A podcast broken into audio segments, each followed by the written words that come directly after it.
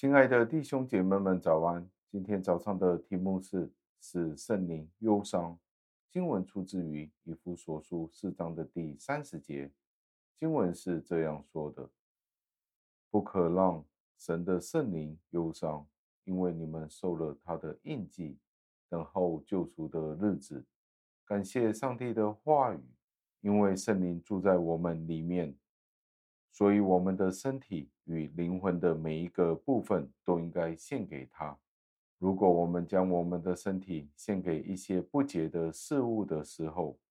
那我们就可以说，其实我们是在驱赶圣灵离开我们，与我们同住在一起。或者，我们可以用一些我们比较熟悉的话语，可以这样子的形容，就是我们每一个快乐、忧伤的每一个情感。都应该将它们归给圣灵，所以我们应该将内心打理干净，无论是身体或者是灵魂，我们都应该打理干净，使得圣灵可以很愉快的一起与我们同住，也不要让圣灵有任何悲伤的机会。保罗说：“我们被圣灵所印记，因为上帝用他的圣灵印记了我们。”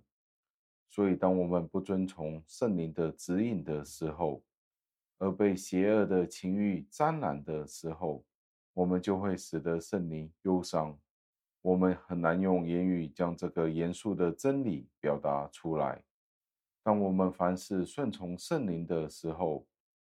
我们无论在我们的思想或者在我们的言语，我们都应该为了圣灵的欢喜快乐而行事为人。在另外一方面，我们要承认，任何不配得救恩的事情进入我们脑海的时候，圣灵就会因为有这些的事情而感到悲伤，使圣灵忧伤，而逼使他要离开我们，是一件怎么样令人震惊的事情呢？是怎么样邪恶的事情，使得圣灵不要与我们同住呢？以赛亚先知也说过同样的真理。在以赛亚书六十三章第十节这样子的说道：“他们竟悖逆，使主的圣灵担忧，他就转作他们的仇敌，亲自攻击他们。”我们可以看见，当圣灵忧伤的时候，他会转过来成为他们的仇敌，亲自攻击那些的百姓。那有没有受到圣灵的印记呢？就是信与不信之人的一个表征。圣灵的印记在我们的心里面，是我们被收纳成为上帝儿女们的一个确据。到最后，我们要默想，我们花几分钟去默想、去反省，怎么样的罪恶可以使得圣灵忧伤到一个地步，要远离那些的信徒呢？在怎么样的情况下，圣灵会感到忧伤呢？今天我们有哪些事使得圣灵忧伤呢？会不会是眼目的情欲、今生的骄傲，或者是我们其他的罪呢？今天我们又可以怎么样的做呢？让我们一起祷告，亲爱的恩主，我们赞美感谢您，因为今天的经文提醒了我们，圣灵与我们同住，但是我们使得圣灵忧伤。今天我们的行事为人